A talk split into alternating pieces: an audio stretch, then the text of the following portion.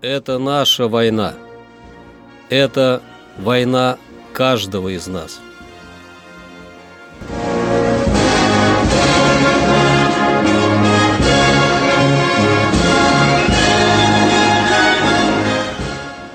Проект информационного агентства «Регнум. Война. Хроника 1941-1945 годов. 5 декабря. 5 декабря 1941 года началось контрнаступление Красной Армии под Москвой. Оно включало в себя пять наступательных операций, проводимых войсками Калининского, Западного и правого крыла Юго-Западного фронта – Клинско-Солнечногорскую, Калининскую, Тульскую, Елецкую и Калужскую. Наступление противника на Москву к этому моменту было остановлено на всех направлениях. Советское командование, готовя контрнаступление, стремилось сделать все возможное, чтобы скрыть от противника свои намерения. Планирование операции во фронтах осуществлял предельно ограниченный круг людей – а боевые документы к ней разрабатывал лично начальник штаба фронта. Командующих армиями предупредили, что с полученной ими директивой о переходе в контрнаступление ознакомить только члена военного совета и начальника штаба. Исполнителям давать распоряжения в части, их касающиеся. Запрещались любые переговоры о предстоящем контрнаступлении по техническим видам связи. Однако полностью утаить столь крупномасштабную перегруппировку войск от противника, находясь в непосредственном соприкосновении с ним, было маловероятно.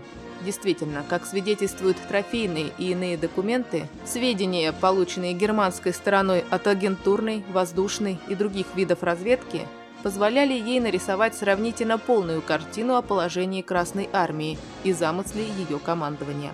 В донесениях отмечалось выдвижение крупных сил русских к северу и югу от Москвы.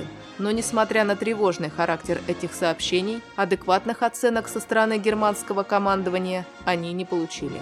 Продолжая оставаться в плену собственных иллюзий, оно считало, что русские уже не в состоянии ввести в сражение значительные силы, а факты появления свежих частей под Москвой расценивала как обычную перегруппировку войск с пассивных участков на активные для противодействия немецкому наступлению. 4 декабря 1941 года командующий группой армий «Центр» генерал-фельдмаршал Федор фон Бок на одно из подобных донесений разведки отреагировал так, цитата – Боевые возможности противника не столь велики, чтобы он мог этими силами начать в настоящее время большое контрнаступление.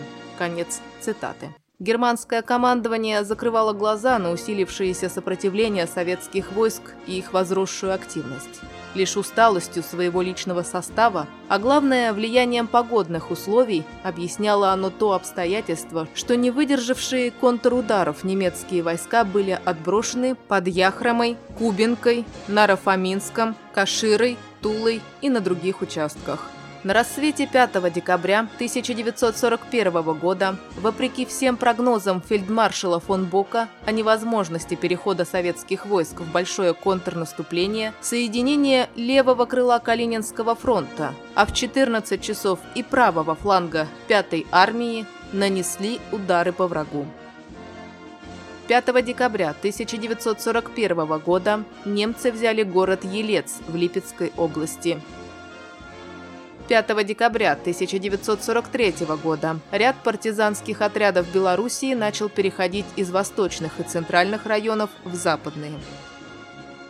5 декабря 1944 года войска 3-го Украинского фронта в Венгрии освободили Сигитвар. Красная армия совместно с частями Народно-освободительной армии Югославии освободила 7 югославских населенных пунктов. Это наша война. Это война каждого из нас.